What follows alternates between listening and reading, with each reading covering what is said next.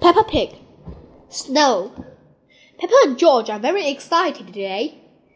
It is snowing outside. Mommy, can we go and play in the snow?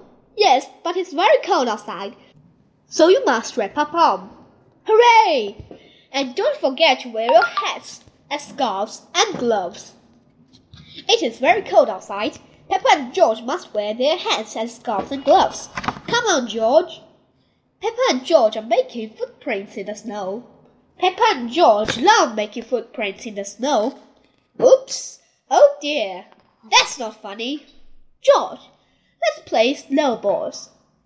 Peppa has made a snowball. Peppa and George having awful fun. George, come back, you little piggy. Ah! Oh dear, maybe this game is little too rough. Sorry, George.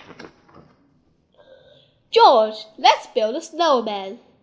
Peppa and George are making a snowman. First, they make the body. George, this is the snowman's body.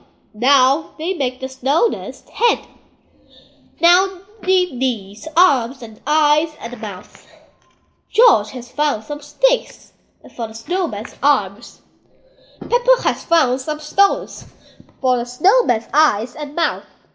This is perfect. And this is his face. Now the snowman needs a nose. Peppa has got a carrot to make the snowman's nose.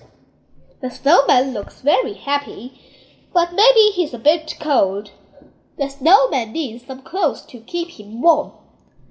George has found some clothes to keep the snowman nice and warm. The, now the snowman is wearing his hat, a scarf, and gloves. Mummy, Daddy, come and look. Mummy Pig is wearing her hat and scarf and glove. That is the best snowman I've ever seen. Daddy Pig looks quite cold. He isn't wearing his hat and scarf and gloves. Daddy, why aren't you wearing your hat and scarf and gloves? I don't know where they are. I can't find them anywhere. I think I know where Daddy's hat, scarf, and glove are. Daddy Pig's hat, scarf, and gloves are on the snowman. Oh! The end.